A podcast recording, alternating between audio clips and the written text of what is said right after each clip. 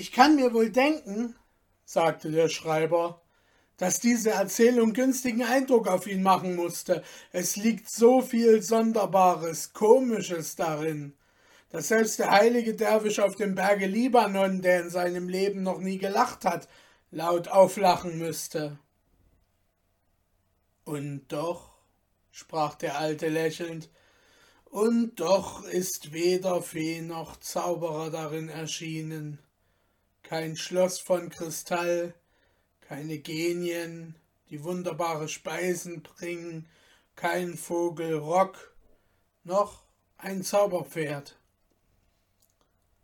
Ihr beschämt uns, rief der junge Kaufmann, weil wir mit so vielem Eifer von jenen Märchen unserer Kindheit sprachen, die uns noch jetzt so wunderbar anziehen, weil wir jene Momente aufzählten, wo uns das Märchen so mit sich hinwegriss, dass wir darin zu leben wähnten, weil wir dies so hoch anschlugen, wollet ihr uns beschämen und uns auf feine Art zurechtweisen. Nicht so? Mitnichten. Es sei ferne von mir, eure Liebe zum Märchen zu tadeln. Es zeugt von einem unverdorbenen Gemüt dass ihr euch noch so recht gemütlich in den Gang des Märchens versetzen konntet, dass ihr nicht wie andere vornehm darauf als auf ein Kinderspiel herabsehet, dass ihr euch nicht langweilet und lieber ein Ross zu reiten oder auf dem Sofa behaglich einschlummern oder halb träumend die Wasserpfeife rauchen wolltet, statt dergleichen euer Ohr zu schenken. Es sei ferne von mir, euch darum zu tadeln, aber das freut mich, dass auch eine andere Art von Erzählung euch fesselt und ergötzt, eine andere Art als die, welche man gewöhnlich Märchen nennt. Wie versteht ihr dies? Erklärt uns deutlicher, was ihr meinet. Eine andere Art als das Märchen? sprachen die Jünglinge unter sich. Ich denke, man muss einen gewissen Unterschied machen zwischen Märchen und Erzählungen, die man im gemeinen Leben Geschichten nennt. Wenn ich euch sage, ich will euch ein Märchen erzählen, so werdet ihr zum Voraus darauf rechnen, dass es eine Begebenheit ist, die von dem gewöhnlichen Gang des Lebens abschweift und sich in einem Gebiet bewegt, das nicht mehr durchaus irdischer Natur ist. Oder um deutlicher zu sein, ihr werdet bei dem Märchen auf die Erscheinung anderer Wesen als allein sterblicher Menschen rechnen können. Es greifen in das Schicksal der Person, von welcher das Märchen handelt, fremde Mächte wie Feen und Zauberer, Genien und Geisterfürsten ein. Die ganze Erzählung nimmt eine außergewöhnliche, wunderbare Gestalt an, und ist ungefähr anzuschauen wie die Gewebe unserer Teppiche oder viele Gemälde unserer besten Meister, welche die Franken Arabesken nennen. Es ist dem echten Muselmann verboten, den Menschen, das Geschöpf Allahs, sündigerweise wiederzuschöpfen in Farben und Gemälden, Daher sieht man auf jenen Geweben wunderbar verschlungene Bäume und Zweige mit Menschenköpfen, Menschen, die in einen Fisch oder Strauch ausgehen, kurz Figuren, die an das gewöhnliche Leben erinnern und dennoch ungewöhnlich sind. Ihr versteht mich doch. Ich glaube, eure Meinung zu erraten, sagte der Schreiber. Doch fahrt weiter fort. Von dieser Art ist nun das Märchen fabelhaft, ungewöhnlich, überraschend, weil es dem gewöhnlichen Leben fremd ist, wird es oft in fremde Länder oder in ferne, längst vergangene Zeiten verschoben. Jedes Land, jedes Volk hat solche Märchen. Die Türken so gut als die Perser, die Chinesen wie die Mongolen, selbst in Frankenland soll es viele geben. Wenigstens erzählte mir einst ein gelehrter Giaur davon. Doch sind sie nicht so schön als die unsrigen, denn statt schöner Feien, die in prachtvollen Palästen wohnen, haben sie zauberhafte Weiber, die sie Hexen nennen. Heimtückisches, hässliches Volk, das in elenden Hütten wohnt und statt in einem Muschelwagen von Greifen gezogen durch die blauen Lüfte zu fahren, reiten sie auf einem Besen durch den Nebel. sie haben auch Gnomen und Erdgeister. Das sind kleine, verwachsene Kerlchen, die allerlei Spuk machen. Das sind nun die Märchen Ganz anders ist es aber mit den Erzählungen, die man gemeinhin Geschichten nennt. Diese bleiben ganz ordentlich auf der Erde, tragen sich im gewöhnlichen Leben zu, und wunderbar ist an ihnen meist nur die Verkettung der Schicksale eines Menschen, der nicht durch Zauber, Verwünschung oder Feenspuk wie im Märchen sondern durch sich selbst oder die sonderbare Fügung der Umstände, reich oder arm, glücklich oder unglücklich wird. Richtig, erwiderte einer der jungen Leute. Solche reine Geschichten finden sich auch in den herrlichen Erzählungen der Scheherazade, die man Tausend und eine Nacht nennt. Die meisten Begebenheiten des Königs Harun al-Raschid und seines Wesirs sind dieser Art.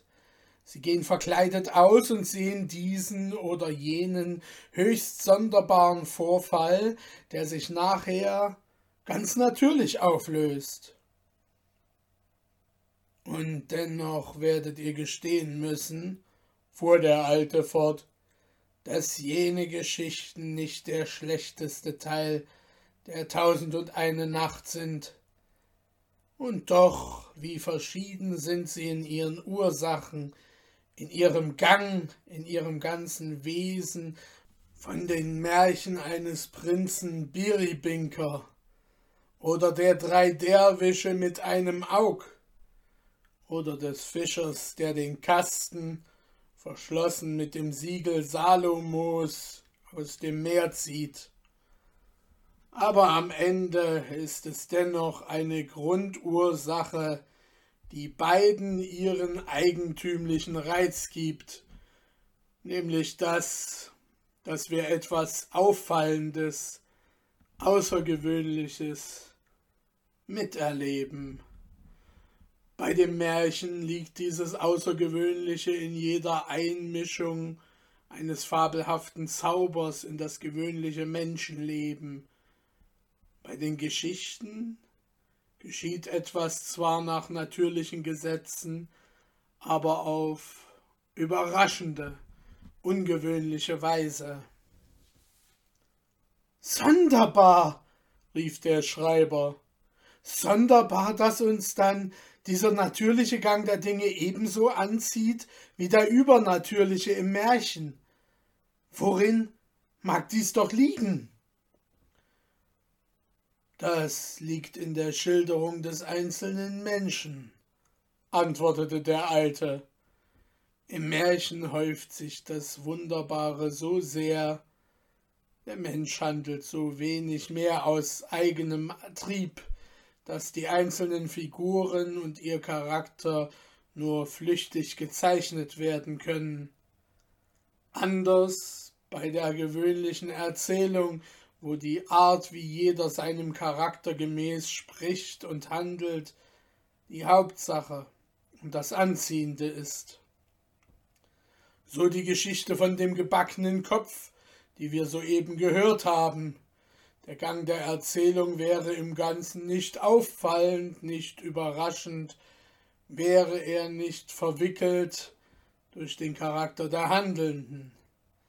Wie köstlich zum Beispiel ist die Figur des Schneiders. Man glaubt, den alten gekrümmten Mantelflicker vor sich zu sehen. Er soll zum ersten Mal in seinem Leben einen tüchtigen Schnitt machen. Ihm und seinem Weibe lacht schon zum Voraus das Herz und sie traktieren sich mit recht schwarzem Kaffee. Welches Gegenstück zu dieser behäglichen Ruhe ist dann jene Szene, wo sie den Pack begierig öffnen und den gräulichen Kopf erblicken.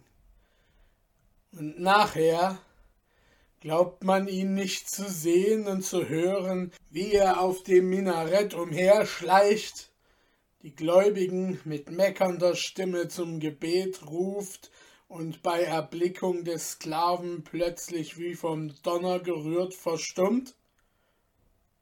Dann der Barbier, sehet ihr ihn nicht vor euch, den alten Sünder, der, während er die Seife anrührt, viel schwatzt und gerne verbotenen Wein trinkt? Seht ihr ihn nicht, wie er dem sonderbaren Kunden des Barbierschüsselchen unterhält und den kalten Schädel berührt.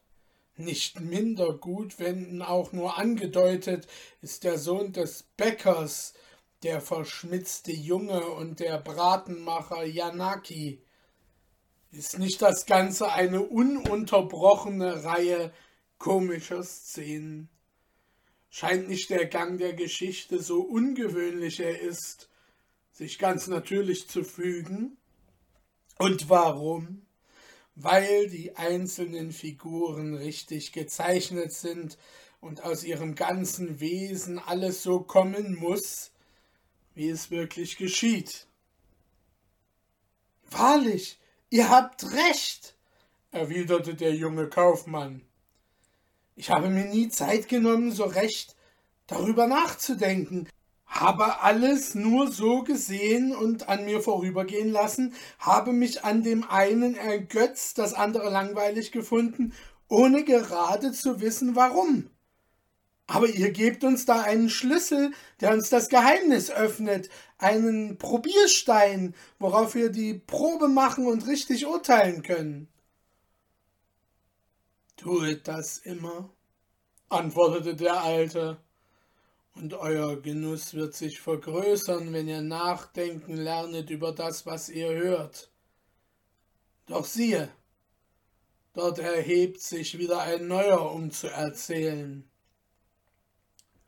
So war es, und der fünfte Sklave begann.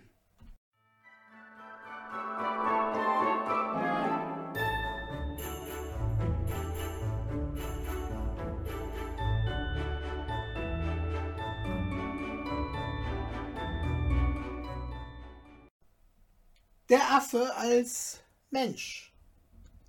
Herr, ich bin ein Deutscher von Geburt und habe mich in euren Landen zu kurz aufgehalten, als dass ich ein persisches Märchen oder eine ergötzliche Geschichte von Sultanen und Wesiren erzählen könnte. Ihr müsst mir daher schon erlauben, dass ich etwas aus meinem Vaterland erzähle, was euch vielleicht auch einigen Spaß macht.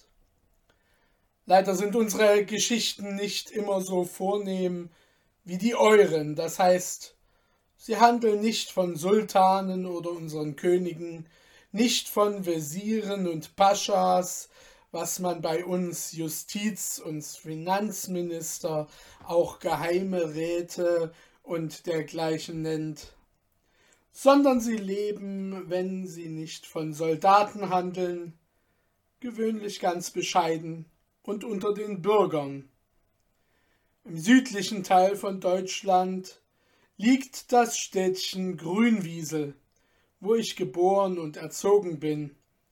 Es ist ein Städtchen, wie sie alle sind, In der Mitte ein kleiner Marktplatz mit einem Brunnen, an der Seite ein kleines altes Rathaus, umher auf dem Markt das Haus des Friedensrichters und der angesehensten Kaufleute.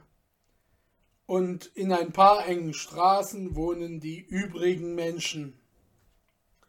Alles kennt sich, jedermann weiß, wie es da und dort zugeht, und wenn der Oberpfarrer oder der Bürgermeister oder der Arzt ein Gericht mehr auf der Tafel hat, so weiß es schon am Mittagessen die ganze Stadt. Nachmittags kommen dann die Frauen zueinander in die Visite, wie man es nennt, besprechen sich bei starkem Kaffee und süßem Kuchen über diese große Begebenheit. Und der Schluss ist, dass der Oberpfarrer wahrscheinlich in die Lotterie gesetzt und unchristlich viel gewonnen habe, dass der Bürgermeister sich schmieren lasse oder dass der Doktor vom Apotheker einige Goldstücke bekommen habe, um recht teure Rezepte zu verschreiben. Ihr könnet euch denken, Herr, wie unangenehm es für eine so wohl eingerichtete Stadt wie Grünwiesel sein musste, als ein Mann dorthin zog, von dem niemand wusste, woher er kam, was er wollte, von was er lebte. Der Bürgermeister hatte zwar seinen Pass gesehen, ein Papier, das bei uns jedermann haben muss? Ist es denn so unsicher auf den Straßen? unterbrach den Sklaven der Scheich, dass ihr einen Vermahn eures Sultan haben müsset, um die Räuber in Respekt zu setzen? Nein, Herr, entgegnete jener, diese Papiere halten keinen Dieb von uns ab sondern es ist nur der Ordnung wegen, dass man überall weiß, wen man vor sich hat. Nun, der Bürgermeister hatte den Pass untersucht und in einer Kaffeegesellschaft bei Doktors geäußert, der Pass sei zwar ganz richtig visiert von Berlin bis nach Grünwiesel, aber es stecke doch was dahinter, denn der Mann sehe etwas verdächtig aus. Der Bürgermeister hatte das größte Ansehen in der Stadt. Kein Wunder, dass von da an der Fremde als eine verdächtige Person angesehen wurde. Und sein Lebenswandel konnte meine Landsleute nicht von dieser Meinung abbringen. Der fremde Mann mietete sich für einige Goldstücke ein ganzes Haus, das bisher öde gestanden ließ einen ganzen Wagen voll sonderbarer Gerätschaften als Öfen, Kunstherde, große Tiegel und dergleichen hineinschaffen und lebte von da an ganz für sich allein. Ja, er kochte sich sogar selbst, und es kam keine menschliche Seele in sein Haus, als ein alter Mann aus Grünwiesel, der ihm seine Einkäufe in Brot, Fleisch und Gemüse besorgen musste. Doch auch dieser durfte nur in die Flur des Hauses kommen, und dort nahm der fremde Mann das Gekaufte in Empfang. Ich war ein Knabe von zehn Jahren, als der Mann in meiner Vaterstadt einzog, und ich kann mir noch heute, als wäre es gestern geschehen, die Unruhe denken, die dieser Mann im Städtchen verursachte. Er kam nachmittags nicht wie andere Männer auf die Kugelbahn, er kam abends nicht ins Wirtshaus, um wie die übrigen bei einer Pfeife Tabak über die Zeitung zu sprechen. Umsonst lud ihn nach der Reihe der Bürgermeister, der Friedensrichter, der Doktor und der Oberpfarrer zum Essen oder Kaffee ein. Er ließ sich immer entschuldigen. Daher hielten ihn einige für verrückt, andere für einen Juden, eine dritte Partei behauptete steif und fest, er sei ein Zauberer oder Hexenmeister. Ich wurde 18, 20 Jahre alt, und noch immer hieß der Mann in der Stadt der fremde Herr. Es begab sich aber eines Tages, dass Leute mit fremden Tieren in die Stadt kamen. Es ist dies hergelaufenes Gesindel, das ein Kamel hat, welches sich verbeugen kann, einen Bären, der tanzt, einige Hunde und Affen, die in menschlichen Kleidern komisch genug aussehen und allerlei Künste machen. Diese Leute durchziehen gewöhnlich die Stadt, halten an den Kreuzstraßen und Plätzen, machen mit einer kleinen Trommel und einer Pfeife eine übeltönende Musik, lassen ihre Truppe tanzen und springen und sammeln dann in den Häusern Geld ein. Die Truppe aber, die diesmal sich in Grünwiesel sehen ließ, zeichnete sich durch einen ungeheuren Orang-Utan aus, der beinahe Menschengröße hatte, auf zwei Beinen ging und allerlei artige Künste zu machen verstand. Diese Hunds- und Affenkomödie kam auch vor das Haus des fremden Herrn. Er erschien, als die Trommel und Pfeife ertönte, von Anfang ganz unwillig hinter den dunklen, vom Alter angelaufenen Fenstern. Bald aber wurde er freundlicher, schaute zu jedermanns Verwundern zum Fenster heraus und lachte herzlich über die Künste des Orang-Utans.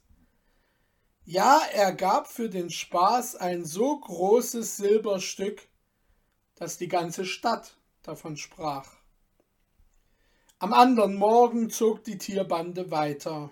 Das Kamel musste viele Körbe tragen, in welchen die Hunde und Affen ganz bequem saßen. Die Tiertreiber aber und der große Affe gingen hinter den Kamel.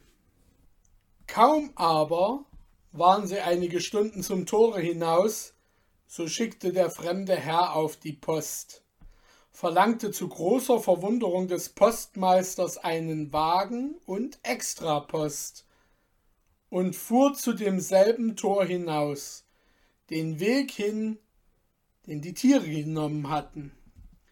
Das ganze Städtchen ärgerte sich, dass man nicht erfahren konnte, wohin er gereist sei. Es war schon Nacht, als der fremde Herr wieder im Wagen vor dem Tor ankam. Es saß aber noch eine Person im Wagen, die den Hut tief ins Gesicht gedrückt und um Mund und Ohren ein seidenes Tuch gebunden hatte. Der Torschreiber hielt es für seine Pflicht, den anderen Fremden anzureden und um seinen Pass zu bitten. Er antwortete aber sehr grob, indem er in einer ganz unverständlichen Sprache brummte. Es ist mein Neffe, sagte der fremde Mann freundlich zum Torschreiber, indem er ihm einige Silbermünzen in die Hand drückte. Es ist mein Neffe und versteht bis dato noch wenig Deutsch. Er hat soeben in seiner Mundart ein wenig geflucht, dass wir hier aufgehalten werden.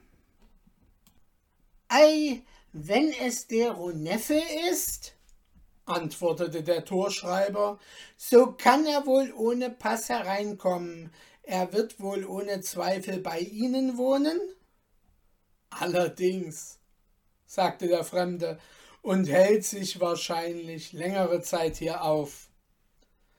Der Torschreiber hatte keine weitere Einwendung mehr, und der fremde Herr und sein Neffe fuhren ins Städtchen. Der Bürgermeister und die ganze Stadt war übrigens nicht sehr zufrieden mit dem Torschreiber. Er hätte doch wenigstens einige Worte von der Sprache des Neffen sich merken sollen. Daraus hätte man dann leicht erfahren, was für ein Landeskind er und der Herr Onkel wäre. Der Torschreiber versicherte aber, dass es weder Französisch noch Italienisch sei, wohl aber habe es so breit geklungen wie Englisch. und wenn er nicht irre, so habe der junge Herr gesagt, Goddamn! So half der Torschreiber sich selbst aus der Not und dem jungen Mann zu einem Namen, denn man sprach jetzt nur von dem jungen Engländer im Städtchen. Aber auch der junge Engländer wurde nicht sichtbar, weder auf der Kugelbahn noch im Bierkeller, wohl aber gab er den Leuten auf andere Weise viel zu schaffen. Es begab sich nämlich oft, dass in dem sonst so stillen Hause des Fremden ein schreckliches Geschrei und ein Lärm ausging, dass die Leute haufenweise vor dem Hause stehen blieben und hinaufsahen. Man sah dann den jungen Engländer angetan mit einem roten Frack und grünen Beinkleidern, mit struppigtem Haar und schrecklicher Miene, unglaublich schnell an den Fenstern hin und her durch alle Zimmer laufen. Der alte Fremde lief ihm in einem roten Schlafrock, eine Hetzpeitsche in der Hand nach, verfehlte ihn oft, aber einige Male kam es doch der Menge auf der Straße vor, als müsse er den Jungen erreicht haben, denn man hörte klägliche Angsttöne und klatschende Peitschenhiebe die Menge. An dieser grausamen Behandlung des fremden jungen Mannes nahmen die Frauen des Städtchens so lebhaften Anteil, dass sie endlich den Bürgermeister bewogen, einen Schritt in der Sache zu tun. Er schrieb dem fremden Herrn ein Billett, worin er ihm die unglimpfliche Behandlung seines Neffen in ziemlich derben Ausdrücken vorwarf und ihm drohte, wenn noch ferner solche Szenen vorfielen, den jungen Mann unter seinen besonderen Schutz zu nehmen. Wer war aber mehr erstaunt als der Bürgermeister, wie er den Fremden selbst zum ersten Mal seit zehn Jahren bei sich eintreten sah. Der alte Herr entschuldigte sein Verfahren mit dem besonderen Auftrag der Eltern des Jünglings, die ihm solchen zu erziehen gegeben. Er sei sonst ein kluger, anstelliger Junge, äußerte er, aber die Sprachen erlerne er sehr schwer.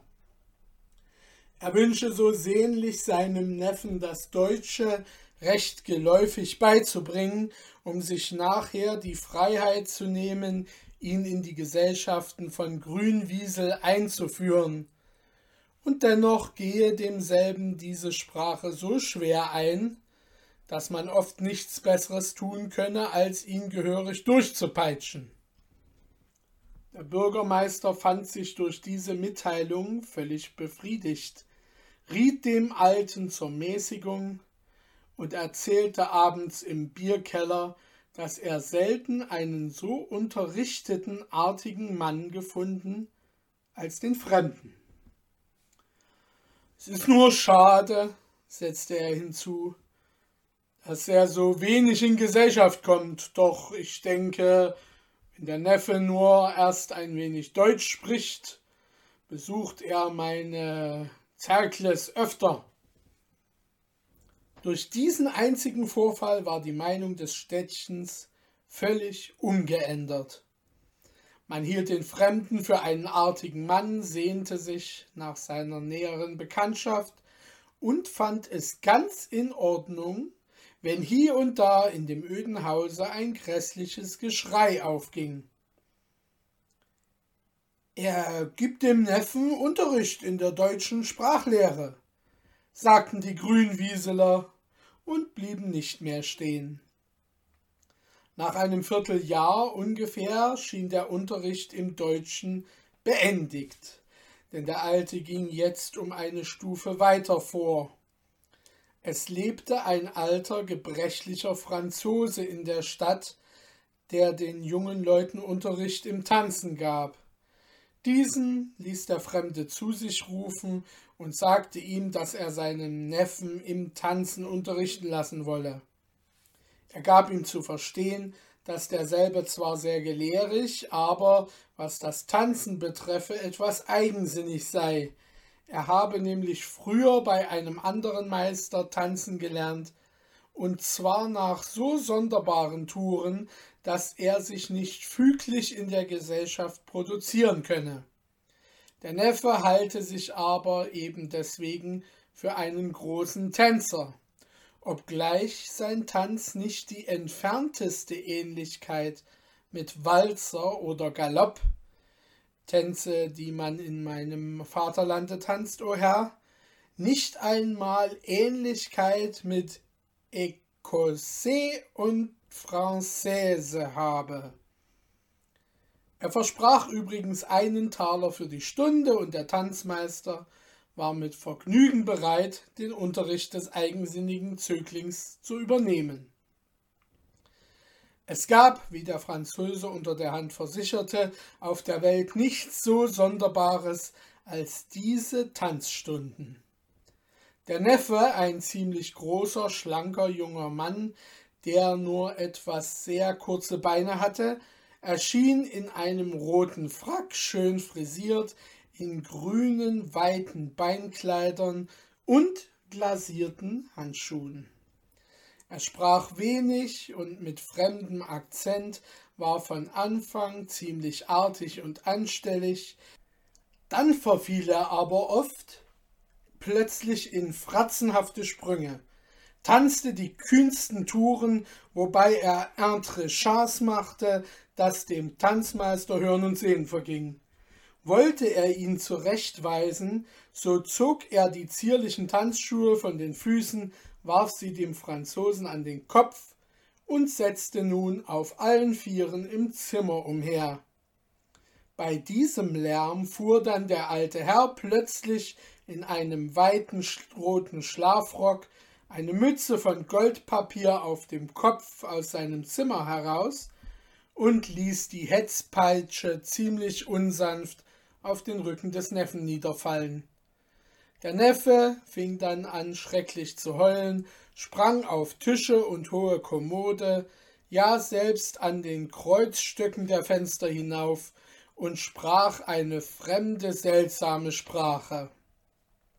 Der Alte im roten Schlafrock aber ließ sich nicht irre machen, fasste ihn am Bein, riß ihn herab, bläute ihn durch und zog ihm mittels einer Schnalle die Halsbinde fester an, worauf er immer wieder artig und manierlich wurde und die Tanzstunde ohne Störung weiterging.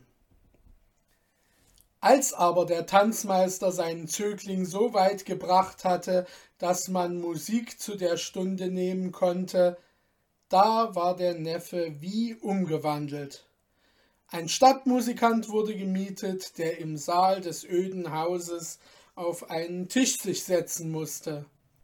Der Tanzmeister stellte dann die Dame vor, indem ihn der alte Herr einen Frauenrock von Seide und einen ostindischen Schal anziehen ließ. Der Neffe forderte ihn auf und fing nun an, mit ihm zu tanzen und zu walzen. Er war aber ein unermüdlicher, rasender Tänzer. Er ließ den Meister nicht aus seinen langen Armen, ob er ächzte und schrie, er musste tanzen, bis er ermattet umsank, oder bis dem Stadtmusikus der Arm lahm wurde an der Geige.